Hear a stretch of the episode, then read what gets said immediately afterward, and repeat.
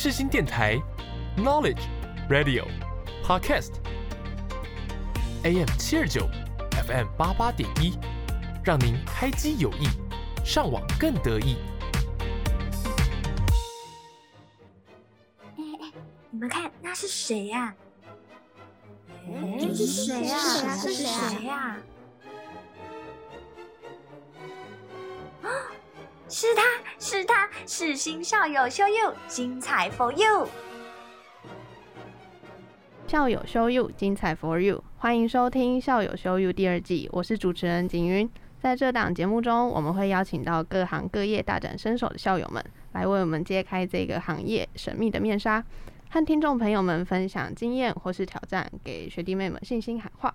这集邀请到的校友呢，是毕业于世新的电影制作编导科，人称“动物爸爸”的叶杰生学长。是景云你好，我们在广播的所有的听众朋友，大家好。那很感谢今天那个叶杰生学长愿意答应我们的邀访，然后来参加这个节目。那刚才有提到的是说，学长毕业的是电视电哦电电影影电影制作编编导课，对对对对。那这个部分呢，后面又提到说人称动物爸爸，想请对问一下说。这之间的关联性就怎么会突然跳到动物爸爸之间是怎么会进入这个行业？对，其实今天我真的很高兴能够来接受这个我学妹的景云的这个访问哈。那为什么说我本身因为是电影制作编导，这个现在变成人家都称我动物爸爸，最主要就是因为。我退休最后一站就在台北市立木栅动物园当园长。那后来因为就跟动物就结下了不解之缘，那非常的这个喜欢动物，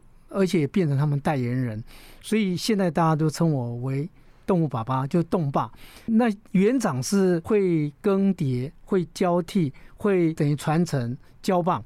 但是动物爸爸哈，目前只有我一个，可能不会交棒。那我也是终身以后，我愿意为我们所有的动物，不管是这个家庭的宠物，或是呃所谓的野生动物，我都愿意尽一己之力来为生态保育做见证。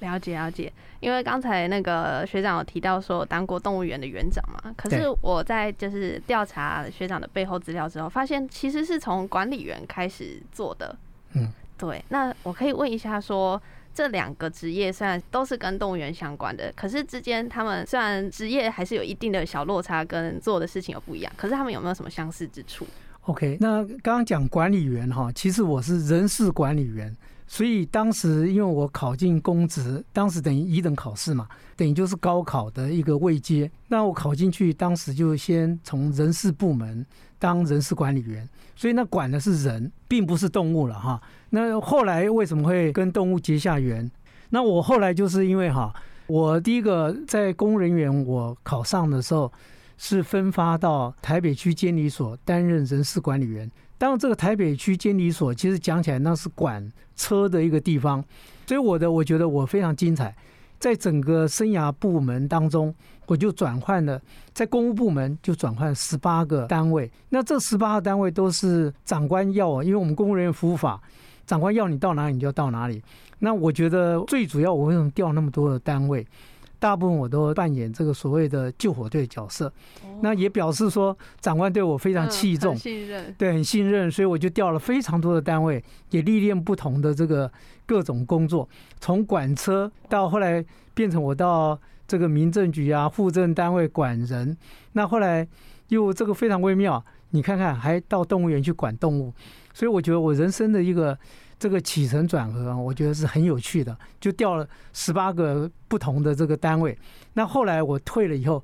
我现在找到我自己这个喜爱，嗯也是我从小喜爱的，那可以跟大家来分享。了解。哇，那有可能是因为就是学长行事处事很受老板的器重，所以就当了很多，就是刚刚提到十八个部门，哇，可能也是因为这样子，所以当园长他也觉得很适合，因为全部都了解一遍了。对，因为各种的这个历练都是不同挑战。那我、嗯我有一个好处，我觉得我很愿意接受新的、不同的这种挑战。那当然，这里面就是有一个，我觉得说，当你这个扮演何种角色，你一定要把它扮演的好。那你要去充分的去了解它。所以我觉得，就说所谓我常常讲说啊，敬业的男人是最帅的，敬业的女人是最美的。你如果你是投入去，那我相信应该都可以把他这个工作哈能够做到尽善尽美，可以的。所以其实刚刚学长有提到的那些，就是学长有一个认真的心，有一个认真的向上，这叫认命吗？呃，我觉得我应该是觉得我很喜欢学习，哦尤其是面对新的不同的挑战，那我觉得更有趣，因为你可以尝试哈去学习到不同的领域。嗯那这不同领域的话，对我们人一生当中，我觉得帮助是最大的。那所以就我们常常讲说，那个现在所谓的硕博士嘛，哈，那术业有专攻，博士他就要很多方面他要很博啊。但是问题，我们现在的博士，其实我觉得他也是走向比较专业或是那个单向的。那但是我觉得说，如果是在人生的历练，就我们一般的这个老百姓，如果你能够去了解各种事物，都非常清楚，那才真正叫博士。所以我觉得哦学习哈是一个促进自己进步最大的一个动力。那你那个脑子里面哈，绝对不会那个什么老年痴呆啊，不断的去学习嘛，你都会学习最新的东西，这样就可以不断的成长。以前有一个老师，我对他也很敬佩，有个叫张寿平老师，他活到九十四岁，他我就觉得他那个脑脑筋跟电脑一样，非常厉害，但学问之渊博哈，他哦你只要讲到那个，或是我们的写的这个书法，他可以把那个年代的那些相关的那些，重份对对对特色都说出来，对那个人物啊，或发生什么事情，历史故事全部都跟你讲清清楚楚。哇，太厉害了！对对对，就像刚刚说的那个领域，现在真的是博士。有人说博士读到最后，他就是那个领域变成象牙塔了。对他反而就是在那里面就跟别人说他也听不懂，然后就是自己一个人在这边专精。对对对，我了解。所以我们要做的是，就我们不用很认真的读书，我们要在人生经验上面当。我觉得那句话讲得太棒了，就是人生经验上的博士吗？对，对其实我是觉得应该真的人生，而且就是我们一般的，你都去了解以后嗯，那我我觉得那个你会觉得很快乐。现在健康长寿最重要的哈，已经经过证明，就是说，并不是说你一定要吃什么养生食品啊，哦什么不是。是是动脑，对不对？对，就呃就是说你要快乐，对，那你那动脑你就会快乐，因为你嗯不断在学习成长嘛，没错没错。那你就不会退步。那时候知道学长是动物爸爸的时候，嗯，我们那时候在选邀访的对象，跟我们每个我们是一个团队，然后对在选主持人是哪一位的时候，我一开始有一点担心，不知道我有没有办法胜任这个工作，因为我一开始想到动物爸爸，我第一个联想到的是动物，嗯，然后又想到，哎、那学长一定是备受动物喜爱的一个有特质，或者是你有一个特别的，那叫做动物园。学长，嗯你有听过这个词吗？当然有听过，不过我是觉得，就是说最重要哈，就是说你像我跟动物也是结了不解之缘嘛嗯哈。那所以人生我觉得有时候很难讲。那以前我是很喜欢动物，但是并没有深入去了解。后来是真的就是说指派了动物园园长，当时的这个市长是要我去完成特定的一个任务，而且是很艰难的一个任务，就两岸的动物这个所谓的交换，要达成两岸的一个和平任务。那我后来接了这个园长以后，我觉得我就真的是完全投入。当时我还印象很深刻哈，我去接的时候，当时那个连台北市长当时是郝龙斌当市长任内的时候，他要我去的，他都没有想到说我会那么投入到动物园，结果后来完全就变成一个动物达人。所以我退了以后，呃，反正相关的一些问题，或者不管是各种媒体，反正会找上我，都来问我动物相关的问题。那我我觉得也很有趣。我觉得我后来我也把这个呃所谓的保育，因为我觉得现在地球是极端的气候已经产生了，最主要就是我们人类不断的破坏栖息地啊。那所以我就觉得说，哎，我应该要好好的哈，来这个从事这一方面的一个教育工作。因为呃，动物园它是一个科普教育的推广的一个场所，所以我觉得我既然是当过动物园园长，我应该好好的把这方面的这个去了解它，而且尽我这毕生最大的一个力量，能够来做所谓的教育推广的这个工作，就是这个普世价值，等于就是说我们爱护动物跟这个整个大自然它是息息相关的。所以我后来接下这个挑战以后，我就完全投入。那包含我退了以后，我就成立一个动动教育学会，也一直在做这种推动这个生态保育的一个工作。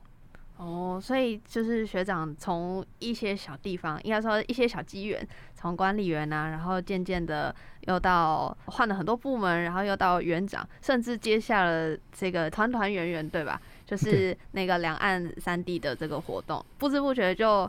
有一个勇于学习的心，然后就投入了这份行业，然后又进展到说想要对台湾的生态更好，然后要保育环境的这样的心，然后就进行了很多很多的演讲，还有这样的宣传。我真的是查资料发现，学长你超级多地方都有演讲过，而且我可能是早的时候我才发现，因为那时候我对动物爸爸这名字有印象，可是我对就是学长的名字叫叶杰生嘛，我对这个名字比较没有印象。我有听过动物爸爸，嗯后来我才想起来，因为我其实自己是高雄人，然后我嗯就是住在高一的算是附近，哦，对对对，然后我才想起来，我应该是以前有听过学长的演讲。哦，真的吗？对，有听过，然后就觉得哇，这个机缘是很神奇的。我有听过一次，只是那时候听过就，我我们家是对那个动物方面就可能会有一点担心麻烦，或是照顾不来，所以我们都没有再跟动物有太多的接触。但是我那时候听下来，我就觉得哦，小时候认为的动物只是小猫咪、小狗狗、小兔子这样子，或是动物园的那些，我没有想过会是那么动物保育这么庞大的一个观念吗？跟一个要传达给大家的一件事情，所以我觉得学长很厉害。不敢不敢。对对对，其实我觉得这真的非常重要，因为生态保育它已经不是说变成这个很像说一个 local 一个地方，它变成是一个全世界就地球村，它是一个整体的一个概念。因为你你看现在就说所谓的南极跟北极的冰已经开始都在融化嗯，所以造成现在极端气候。那其实这里面牵扯到。那个我觉得最大的这个祸首，我们常常在讲说这个劫难怎么造成的。其实简单到最后就是我们人类。以前我是不相信有世界末日，这个就人家在讲说世界末日，我们都觉得说哦，那可能是那个基督教、天主教他们在这个很像有个末世对对论讲的对那其实我现在觉得这个世界末日真的是有可能，因为你你看现在极端气候哦，对，连在我们台湾我们都受到很大影响，真的，突然间的暴风暴雨，嗯，那或是那个很奇怪的事情产生哈，这个其实是联动的，包括最近这个地震也频繁。那其实还有就是说，你看在那个澳洲啦，或是在巴西啊，哦，这个森林大火嘛，对森林大火，这个其实这个里面为什么会造成这样，就会森林大火，其实就是整个的气候天干物燥嘛。那而且本来照理在北美啦，或是在我们欧洲，那有些很冷地方，呃，我觉得这个人类已经面临到真的要正视这个问题，就是所谓的生态保育跟整个整体的这个我们讲究那个大环境。后来我就觉得，当然现在我们国家已经通过了所谓的环境教育法，已经融入到这里面。环境教法里面就有一个对生态保育是非常的重视。嗯那你你看，如果我们再不好好的重视这个生态保育，那我想以后可能那个完全这些很多动物，我现在已经在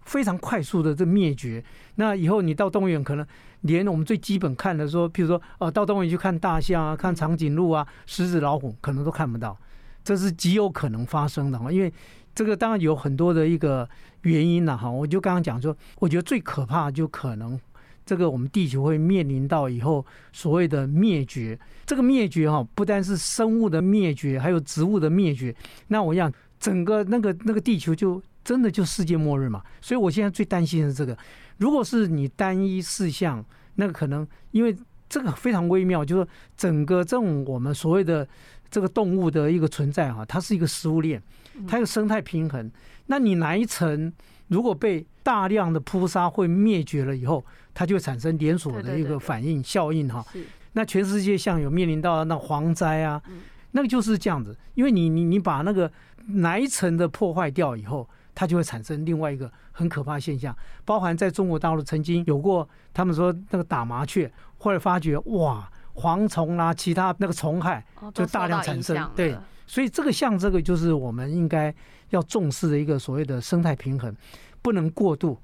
其实这个东西就是真的要多多的跟大家宣传跟呼吁，然后希望大家可以重视这块领域。可是有时候这些事情还是可能还是要一个大政策，就是以前是这样工业化时代嘛，然后到现在这样子，大家就要开始注意说动物保育，然后和一些生态环境的维护，所以可能政府政策制定很重要。然后像现在很多东西都要经过环评的工程嘛，然后跟那些的监督，对对对，那我觉得这些可能都很重要。我们就只能从一些小地方开始做起。对，所以我就呼吁说，让我们老百姓哦，大家有这正确的观念，那你就自然形成会来监督这个政府嘛。所以我觉得这个就是，所以就说教育这个非常重要。所以我后来我觉得，我成立那个洞洞教育学会，就完全以这个推广教育为主，让大家先有这种观念。这样的话，大家就彼此已经对这个整个生态环境跟我们息息相关，会很重视。那所以我们选出的这个民意代表或为民喉舌，才会为这一块来努力。对他们才会听取我们的意见，对对对然后就是上报给更高官的人，然后一起在维护这个社会这样子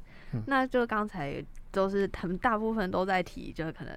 叶杰生学长可能讲很多次的，就是动物保育这类东西。那我现在讲一点点不一样的，对学长平常啊。就因为就是要动物爸爸嘛，所以大部分都会就是联想一直询问动物的问题。那我今天想要问一点稍微不一样，因为最近发现学长对书法非常的有兴趣。对。那大概是什么时候接触到书法，而且甚至还把这两样兴趣跟专业，然后结合在一起，还开了很多的作品啊跟画展。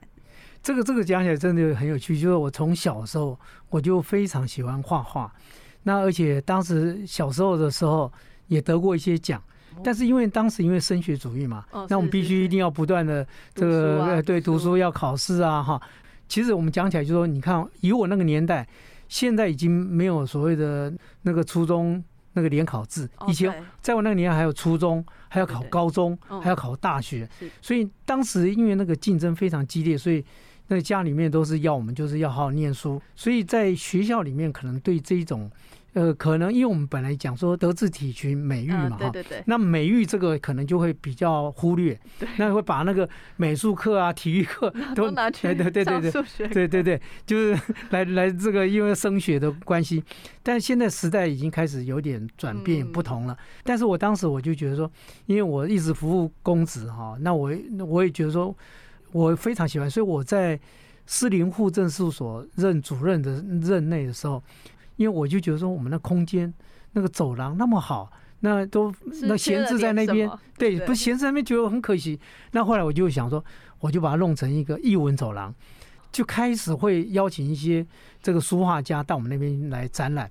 连我们当时因为也从我任内开始有所谓的自工，所以那个自工制度也是当时我整个把这个这个打响的。哦那结果那个志工后来他们不让来帮忙，后来他们学书画，那我觉得跟那个老师互动起来就非常的微妙。嗯那我我本身那当时还比较没有没有空能够来学这个书书画嗯，因为那时候工作非常的重。嗯那但是我后来我就严格要求我自己，我在因为我调过台北市三个行政区的区长，我当过内湖，再当过士林区，再当过这个中山区的区长，所以在我任内的这个三个行政区，我们都有一个所谓的文化走廊，就艺文走廊。后来我在中山区的时候，哈，那时候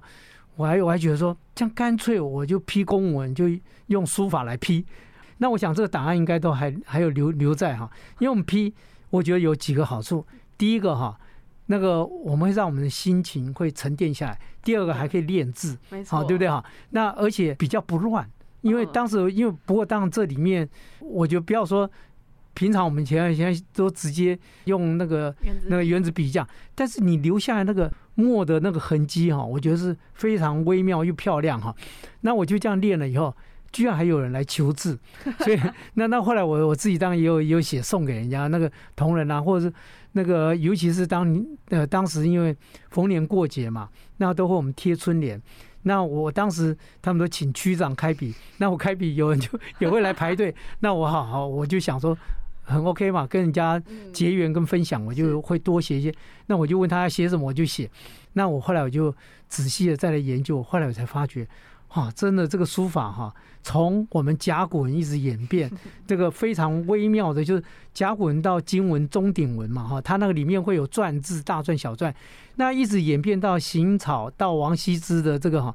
当然，这个我们现在呃，所谓南南派就会比较秀俊秀，北派就是他因为就会比较刚刚劲有力。像这个整个这样研究下来哈，我后来发觉真的太微妙了哈。那整个演变过程，后来我觉得说字中有画，画中还有字，所以我又把以前的画也融合进来。还有一点我觉得最棒，因为我们现在在推动生态保育哈。那非营利组织一定要靠民间的募款，因为我们办活动。那公部门，当你有案子去申请，他不会说给你全额，能够一半就很偷笑哈。那但有的大部分都三分之一，那后来就要靠民间的一个募款。嗯。那后来我就想说，那我的字画哈，那个会有人想要这个收藏，那收藏他们就会给一笔这个等于他典藏的这个费用嘛哈，等于就是其实讲起来那个就是润笔费嘛，哈，那给你，那后来我就我就真的有拿到，那后来就拿这这个他们捐的这个润笔费，那我就全部挹注在我的那个等于动动教育学会，那等于就是说我就用生态保育跟我的这个译文书画做一个结合，所以后来就有一些人他就。特别喜欢我的那个书画，那我觉得我就分享。那所以我后来就有分两种，一个是等于比较普通的，那一种是比较要画细致的哈。那画那就可能会，因为我大部分先以水墨为主嘛，要要注意到那个水墨它的一个演变跟它的可能就是我们在这个水墨的一个掌控，它墨韵哈那边要这个干湿浓度，我们也要在那里面有些是。在湿的时候，你就要去去勾勒。那有的事情要等它半干，有的是要全干。这个里面就会产生一些默趣跟它变化。那所以后来为什么人家后来讲了以后，人家就很喜欢，他觉得从那当中就会感受到一种身心灵的一个感触。由于那个那话如果是打动他，他更开心。其实而且动物的眼睛都不一样，十二生肖都不一样。所以后来我就觉得哎，蛮有趣的。那我每一年我就会思考不同的这种。等于就是一个主题主轴，那把这个动物也勾勒出来，那也传达这个我们要爱护动物，那我们要注重我们自己的周边环境，那我们要把自己的特性也要发挥到淋漓尽致哈。那因为西方他讲星座，我们。东方人，我们其实应该要讲我们自己的生肖。对，就我们台湾人都特别喜欢看星座这样子。对对对对，现在比较年轻的都是受到这个后来的这个影响嘛，哈。那都大部分都是可能会以星座为主，但星座呃当然也很好，也没有说什么不好，反正我们都这个都拿来一个参考。但是真正的我们传统的。而且现在的整个华夏文明，这个中国的这个文化哈，以前严格下，现在西方更重视。对，刚刚学校讲的太多，我都很有共鸣的点。光是一开始提到说还在当 公，算公职人员嘛，就会使用那个书法题字。其实我，嗯，应该说我对书法也很有兴趣的原因是说。我爷爷也很喜欢写书法，而且他对于书法的那个家里的对联啊、春联都是他写的。然后我小时候就对于这一块是非常有兴趣，就觉得哇，好厉害，然后写出这样子的。然后加上后来上了五六年级之后，我们的班导师他也。他也有这个习惯，他有一个嗯，有点像出水笔的那种，他比较是简易的毛笔，然后他真的就是用那个改联络簿，然后可能是因为这个老师给我的影响，我就对于字就是写字这件事情，我渐渐的会开始养成，然后我会会很喜欢写字，但嗯，书法只是先会一点点，但我没有到很专精，还没有办法像学长一样。就是从一些小细节，然后渐渐变成画，然后还结合，然后还想到那么多那么多的后续的延伸，这样子，我可能没有那么厉害，但是我对呃刚才提到一些书法的什么浓淡跟十二生肖的东西，我都觉得非常有兴趣。我觉得这就是生活的点缀。对对，所以我后来我就写了一篇文章，我就讲说，书画如果进入到我们长明生活，完全这个结合起来，那真的会更有趣。对对对，刚才提到这个会让我想到我以前有看过一个故事。他说，如果要整理一个房间，那你就先去买一朵花，嗯，因为你把这朵花拿回来放在你的桌上之后，你就会觉得，哎，桌子有点乱，你就会把桌子整理好。桌子干净，就觉得，嗯，窗帘好像应该打开，你渐渐就会把杂乱的东西都收好，整个房间就会有阳光、有光亮，还有花香。对，还有加上气场，它那个如果空气流通，那你就会觉得非常舒服。对对对，那就是一个一个环境给人的那个感觉，所以。如果之后学长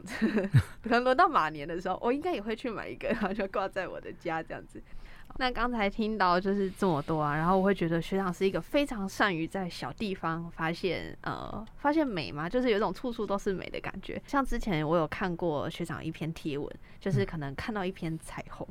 或者是看到一朵花，嗯，或是看到一个小小地方的一个小事物，然后就可以想，可能是联想到一些小知识，或是跟大家分享说，哎，彩虹是怎么形成的？啊，这个花是什么花？就会跟大家分享一些很多的如是说这样子，对对对。所以我就很好奇，说学长是本来就对于这些是很善于学习，这这样的是从在学时间就开始养成的嘛？就是养成这种发现事物，然后去从一件小事情去寻找说，哦，它其实背后的原因是什么样？对，应该从小时候就养成，因为我并不是在城市里面长大的孩子，因为我是在花东长大的孩子。哦，那我出生在台东，那因为我父亲在林务局工作嘛，哈，所以以前有一个叫呃关山林区管理处，还有一个叫太原工作站。那我就在那个太原，就等于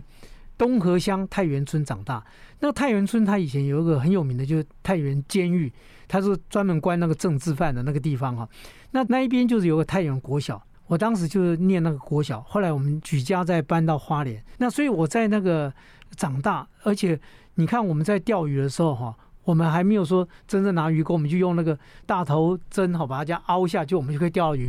那在钓鱼的时候，我们对岸的就一一大堆猴子就就在那边走动哈，嗯所以在那个很自然的那种环境长大嗯，那我我觉得很幸运的，能够在那种环境的养大，天性就会跟那个大自然这个做一个很密切的一个结合。那后来我到花莲去。也是一样，在那种比较乡下的地方嘛，哈，那我们感情都很浓郁。但后来到北部来求学以后，所以我就养成了一个我对任何事情我都会比较仔细去观察。呃，如果简单要讲的话，我我我觉得可以用八个字来形容，就是我们一定要眼观四面，耳听八方。那这样的话，你对很多的这个脉动，你就可以了解。呃，不妨就是我们听众朋友，呃，你现在动爸爸跟你讲，你也可以尝试看看。如果你把你的眼睛闭上了以后，你就在你家，在现场，你现在去听听你周遭，可能你会发现，你静下来以后，你会发现有很多的声音，可能你会听到电的那个声音、电灯的声音，或者冷气的声音，或是外面有汽车走过的声音。所以就说，当你静下来的时候，那你才会发现有很多事情你是值得你去这个一平常都忽略，那你去重视。所以我觉得说，如果凡事情你能够有小地方去着手，那也很仔细去，我相信哈，就比较不会出一些状况。那刚才前面有提到的说，学长很善于在生活当中发现美。那不知道刚才听众朋友有没有把眼睛闭上，然后听一下附近有没有什么声音，回想一下说有没有常常都忘记说啊，其实太依赖眼睛了，偶尔要用一下耳朵听一下声音，有没有错过什么小事情？那刚才学长提到的这样子细心跟善于学习的这样的个性，那时候在读世新的时候有遇过。就是什么课程，或者是因为这样的个性，然后有就是有什么有趣的回忆，或是喜欢的课程吗？呃，我觉得我到四新来念书的时候，那时候从花莲过来，那台北我们都觉得是花花世界，嗯，我们都觉得 我也是，哇，这这台北令我们真的是这个很呃害怕，对很对对对对对对对，那而且我当时我都觉得说，我都不敢乱跑，但还好当时我一个同学哈，嗯。他也跟我一起从花莲来，我们还 结拜兄弟嘛，嗯。那他都带着，我都紧跟着他，我都怕走失哈。嗯。那在四新会念书以后，我觉得很不错，就是我开始有参加社团，当然也有碰到好老师。那我可以举例哈，当时教我们电影学跟电影艺术的哈，是一个叫刘毅老师，哦。他他已经过世了哈。啊，但是他他是山东人，那他以前是读很像政工干校的那个里里面，他这个系是跟这个相关的哈。那结果我觉得他真的是非常认真，教的很好。那像我现在如果有一些这个启发的那个概念，我觉得他带给我也相当多。我可以简单讲，在电影里面哈，有一个叫蒙太奇。这个蒙太奇就是把两种不同事物，它把结合起来，嗯就产生一个新的新的效果，对新的对对，感觉，新的感觉或新的一个阐释或一个这个一个新的事物，我觉得他是这个带给我真的是毕生受用无尽。那因为我们在作画的时候，你要有创意，要有新的，因为艺术就是你模仿人家，永远跟人家走，那是不会这个不会出色，对嗯，对你有你有你也不会受到人家的特别注意哈。那我十二生肖，我当时我就运用它的这种概念，我们自己等于就是用蒙太奇的那效果，我去组合，把这个不同的东西你把它搭接起来。举例来讲，我们这个属牛哈，叫我们就是鼠，那这个鼠。本来它只是一个写一个字一个鼠，那你有很多我们就讲过，你可以用篆书，可以用草书，你可以用这个等等的那个隶书什么来来展现。那后来我就是说，把它从那个鼠哈，从那个甲滚的变化，那然后写出来。但我再看上一只一对眼睛，那那你看看啊，那如果大家来看我的那个十二生肖的我那个鼠，那而且那个眼睛我是把它画画的很妩媚，那那个鼠的那个它的那个整个哈，我是用那个钱币圆圈把它做，但先写出来以后，再这个用这个我们的运笔把它弄成钱币这样，很像金碧辉煌，了解。然后然后再加一对眼睛很媚的。那一看就知道，那个那个那个老鼠是绝对是一个呃这个很媚的一个富婆，而且它有点肥肥的。那那你你这样就是来展现，我们就讲说金钱鼠，那会带给大家好运啊。那我们当时我那个写的就是说，那个像那个呃，我还提了一个字嘛哈，那四个字就是等于那个鼠，它是带来。招财进宝，这样哈，那这个意意涵等于就你挂上那那我，你你你说不定你就会很有钱啊，等等啊。那我们用这样的一个意涵，所以就把一些不同的事物，你把它组成起来以后，你就变成非常有趣的一个。但它已经不是字了，它就变成一个。我刚刚讲说字中有画，画中有字，就做一个结合啊，对，融合起来，那就会特别有趣。那这个的话，可能人家。就说我说那个属性的，他看了这个，哎，但我我就希望说我能够多多多赚一点钱。那你天天挂那里，不是天天你看到，呃，我一定要赚很多钱，而且，那那你就你会自己就会感觉很开心嘛。那可能做做事情，你可能也会比较朝这方向去。但我们原则上有一个就正能量嘛。那我是觉得说，你要朝正向的这个积极的来来做。那呃。这样的话，那我觉得不但你就做起来你会愉快，而且你你自己那个等于很开心嘛。对。那那这样的话，我觉得那个整个气场或带给别人的也不一样。那我我当时我是有，所以我说那个刘老师对我影响很大，因为他当时的那个那个电影艺术这个课跟电影学，他讲的这些，因为他本身就也是一个导演，很好的一个导演。好像《哑女情深》就是他导的哈，那那以前有有几部电影，他那他自己有写《电影艺术概论》这个书籍，那我觉得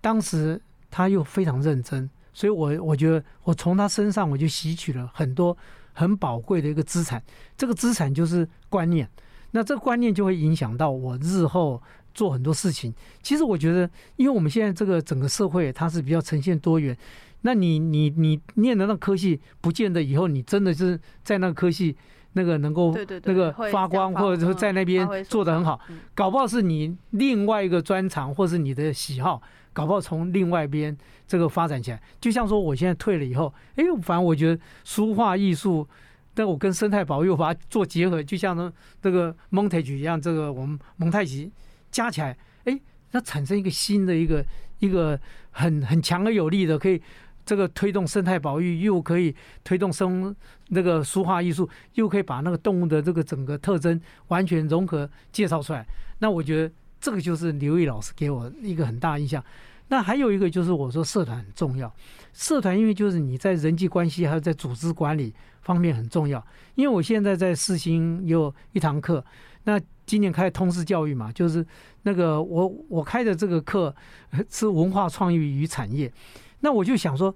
这个就跟这个会相关哈。如果那你你你本身，我就讲，如果你本来是一个一个东西，你没有赋予它意义，赋予它一个故事，那一个本来就是一个简单讲一个杯子，就是那杯子而已。那如果我们能够把一些艺术创作融进去，那再把一个特殊的一个理念，限量杯，或是它有一些特色融进去，那或是说你我刚刚讲说你是属你是属那个老鼠的。那你就那个杯子就是你属的特性的杯子，你天天拿那个杯子来喝喝水、喝茶，你会特别开心。那这个就变成一个特殊的一个产业。那本来可能那杯子本来价值只有三十块，我跟你讲，你看了你喜欢，搞不好你三千块你都会把它买下来。像古董也是这样的，所以我是觉得说，如果我们能够把这变成一个产业的话，它就会形成一个所谓的很有意涵的一个代表的。那个作品。所以为什么那个你你看那些名画家，不管是西方的或我们东方的，都一样哈。那呃，你说张大千的，现在他拍卖价都上亿了。嗯，那而且最近我看过大陆有一个一个叫潘天寿的一个哦，一个作品，他画一只老鹰，居然还卖了真的天价哎，那二点七亿哈。哇，那这个而且是比较也近代的一个画家，嗯。所以我我是在在想，就是如果能够把这些我们用用书画艺术也能够融进去，嗯。就像说我要把宝玉这个动物这个特性这个融进去，那我可能我除了专攻这个十二生肖，我我就打算以后我还会画这个很人跟这个猛兽之间的那个协和的关系，嗯。或或那个，因为我会比较朝正向了哈嗯。那对立的关系当然也是可以，但是我可能会比较能够融合那人人跟那个猛兽之间的它的一个呃和谐，它的那个那个那个对对那个那个对相处的模式。那我那我想说这个还有一个，譬如说我也很喜欢老鹰，哦，那鹰哈，如果譬如说，我举一个例子，像如果你你是从事那个商业行为的，或者你开什么店，那你当然你就呃可能也要赚钱嘛。哦，那赚钱，我说画一个老鹰，老鹰它去抓一只鱼，那我们常常讲说那个鱼哈，你那年年有余，就表示你会这个会赚就就赚很多钱。那我说那个老鹰去抓鱼，那就挂在你那个正厅前面，哦，不是每天都很有动，力，很有动力，你就会抓很多钱进来。那那这样他可能也很很开开心嘛哈。那所以我就想说这些意涵，可能我们可以用我们的创作去把它 match 起来，去结合起来。那结合起来以后，也可以带给那个就是那个那个不管是主人呐、哈，或是他想要什么的，那我们可以把这种那让他完成他自己的心愿。因为我觉得意念是一直进你脑海里面哈。所以有一句话讲“心想事成”，就是这样的。所以大家不要千万小看这个，就你有目标，然后你这个目标已经定了。那你就想说，我我一定要努力去达成，那你就想办法要学，或是各方面那不足你把它补足。那你这样这个等于一层一层不断的去历练、去摸索。那等到你很完整的时候，那你当然就一就不是一蹴可成，就马上你可以顺理成章，嗯因为是慢慢累积，那你就可以达到你内化成自己的东西对对对了。哦，对，就像刚才说书画可以融合动物嘛。那刘刘毅老师呢，他可能教给你的那个电影的一些感觉，然后可能就可以融入在您的书画跟现在一些东西当中。那我觉得现在每每一件事情都是这样，因为真的太多可能读的科系没有办法运用到之后的未来的产业。有的人会因为这样子就觉得，可是我就是想要读这个，可能现在我是读广播组，可能出来就是我就是想要做广播人，但有时候这些事情不一定是很直接的，可能是在广播学到的东西，或是什么学到的东西，它会渐渐的可以融入在你之后的工作。所以我觉得这也是一种一种学习，也是一种融合，对对对。然后现在不是很流行斜杠这个词吗？对，我觉得斜杠可能是先前人家会说，可能当过这一个，又当过这一个，可是有时候这两个职业。也许是毫不相干，但他们都有一个共同的特质，然后都是因为你曾经某个地方有学过的一个老师给你的启发，或是学过的什么样的内容，所以导致影响了现在你会选择做这样的事情，然后可能你在这件事情会运用到这些所学，你就可以把这些事情做得很好。对斜杠人生哈，我觉得有两个层次可以来讨论。一个就是说，你可能不经意，就像说那个生态保育这个，因为我后来我没想到，嗯，当时好市长要 接下动物园园长，一个突然，对对，一个突然我接下来，那我因为我原先也不是学动物的嘛，那你看，尤其是那以前这个四星毕业，那个人家就会觉得很好奇，你为什么会当上动物园园长？这完全不搭嘎。那所以这个就不经意，有时候正好有那个机缘，那你就可以达成。那另外一个就是说，你可能因为你的工作，你可能没有办法，但是你从小你可能就，譬如说像书画，嗯我很喜欢，但是因为当时你没有那个空间跟时间，因为那那我们要找工作，那个整个的一个，那等到呃我们退下来，那我们就是所谓那个马斯洛理论的最后从这个生理需求到安全需求到最上面的自我实现嗯。那我现在就在追求这样的一个人生，等于那个斜杠，你就可以站在以往各方面的一个基础上，可能你会抓得更精准。譬如说我在通识教育。因为他们那个科系都不同的哈来选。那我就跟那个同学讲，我说老师今天来跟你们上课是一个观念的一个启迪，我会把一些好的东西，同时我自己的一个等收集的一些资料，我传达给你。那这个传达给你以后，可以让你这个少走很多路。譬如说，我们人生的历练，总是有时候会有一些挫折、挫败，或是譬如说，那明明是一条窄巷子，如果你知道，你就不要去走那条很窄的那个此路不通的那个那个巷子，因为我们告诉你，可能有一条路可以通，那看起来也是很窄，但是那条路是通的。那我们因为已经有走过了，那我们就告诉你这个经验，让你就少走那个冤枉路。那我觉得最重要，我现在就是说跟同学讲的，就是分享，就是说就是观念。如果你要观，就像说我说刘宇老师他给我那个观念，这个我终身受用无穷，因为他的一个观念让我就是很多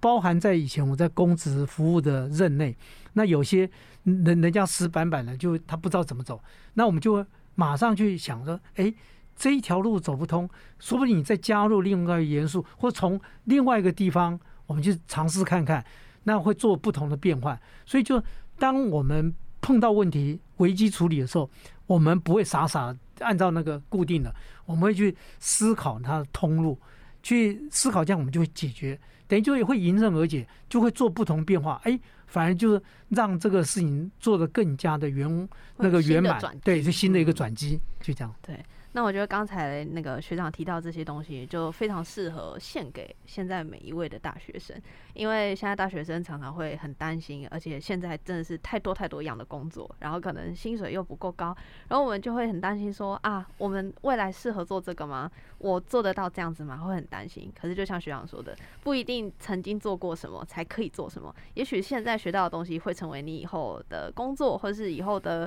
未来的一些蓝图，会是养分。那这些东西就是不要太彷徨，也不要太紧张，然后就努力做好自己，然后活在当下，把事情坚定的把它做好，然后可能这些事情就可以运用在之后，就不要太迷茫。对，那其实有一点我觉得很重要，也跟我们各位听友或同学分享，就是说有时候你碰到瓶颈了，千万不要单打独斗啊，因为你你这样说，你一直单打独斗，那你可能会走不出来。那这时候就是你的同学或者是你的老师，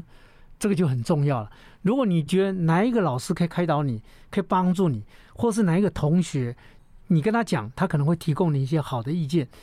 因为我有时候觉得说 team work 啊，就是你形成一个 team 团体，那个团体那个团队，那我跟你讲，就那因为我们在思考，像有很多事情，我们都会经过，譬如说大家的一个创意，但是有有时候也确实是那个看情况。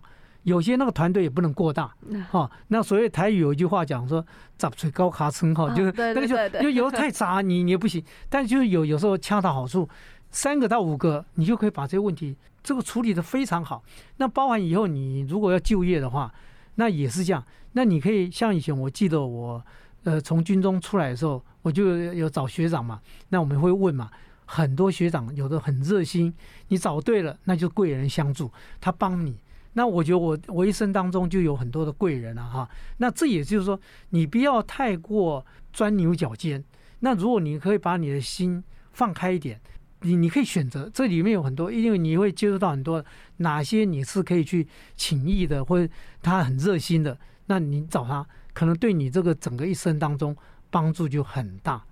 各位听众朋友应该都听清楚刚才我们的东爸说的话了。最后，我们最后一个小小的环节就是，请问叶杰生学长，你有没有想要就是为我们的听众，就是为这个节目点播哪一首歌？当然，我我是觉得哈，我我自己本身非常喜欢动物，所以我我希望就能够点那个《快乐天堂》这首歌哦，很适合。对，那我也希望说，你当那个大象的鼻子举起来的时候，就举起全世界的这个希望。那当然，像动画现在已经这个讲起来，我也退休了。那我还是有我的愿望哦，呃，我但我最希望就是说推动生态保育。我刚刚讲还有一个书画艺术，所以我也希望说，我现在除了已经有一个基地，也欢迎大家来。我那个基地就叫印心斋嘛，哈，那能够来交心交流，跟心心相印。那另外我也在规划，如果以后我能够有一个大概八百平到一千平的一个动物爸爸故事馆，那我就可以把这生态的这些跟大家分享，还有书画艺术也可以摆在那边，外面就是一个生态园区。那我再朝这方向来努力，我相信我应该在我有生有生之年一定可以完成这个愿望。好啊，那我们在节目的尾声呢，我们就来一起听动物爸爸叶杰生学长所点播的《快乐天堂》。那就先非常非常谢谢叶杰生学长来到《校友修》第二季的节目。那各位听众应该听到这边都收获了很多很多吼。那之后那个刚才学长提到的印心斋，还有那个动物故事馆的一些相关的宣传资讯，我们都会放在下面的资讯栏，大家可以边听歌，然后边去查这些资讯，然后有兴趣的话都一定一定要支持我们的动物爸爸。那今天的节目就到这边，谢谢，谢谢景云，也谢谢各位我们同学跟听众朋友。那我们这一集的校友修又就到这边结束啦，我们下集再见，拜拜，拜拜，拜拜。